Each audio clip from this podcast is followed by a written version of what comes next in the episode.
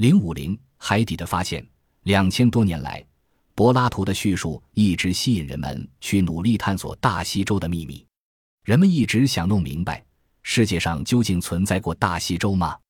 究竟是什么力量使得大西洲在一夜之间沉人海底？世界上究竟存在过大西洲吗？对于这一点，一些科学家坚信不疑。一八八二年，美国科学家伊内提乌斯·唐纳利在一本名叫《大西洲：大洪水前的世界》的书中写道：“大西洲确实存在，它是大西洋上的一个海岛，是世界文明的最早发祥地。”唐纳利对欧洲和美洲的动植物以及化石做了大量比较，发现，在大西洋两岸均出现了骆驼、雪熊、猛犸和麝牛的化石。埃及的金字塔和墨西哥、秘鲁的金字塔极其相似，西班牙的巴斯克人和南美的玛雅人都是鹰钩鼻，而且所使用的松土泥锹也一模一样。凡此种种，证明了世界上曾经有过一个联系欧洲。美洲和非洲的大陆，继唐纳利之后，不少科学家也得出了与之相同的结论。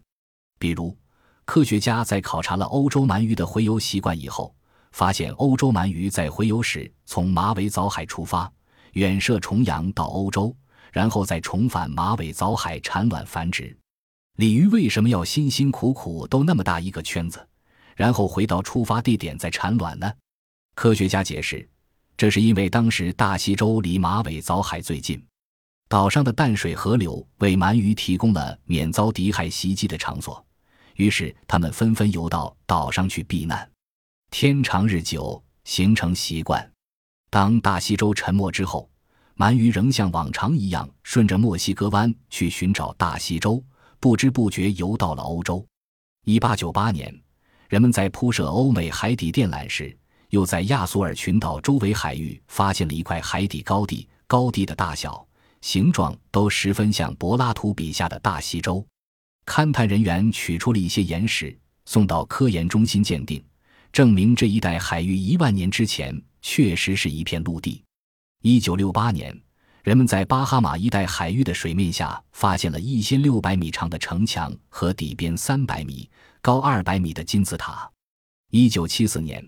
前苏联的一艘海洋考察船又在这一带拍摄到许多海底照片，照片上清晰显示有许多古代建筑的断墙残垣，以及从墙缝中长出的海藻。这一切都似乎证实了大西洲的真实存在。如果真的存在大西洲，那又是什么力量使之一夜沉没呢？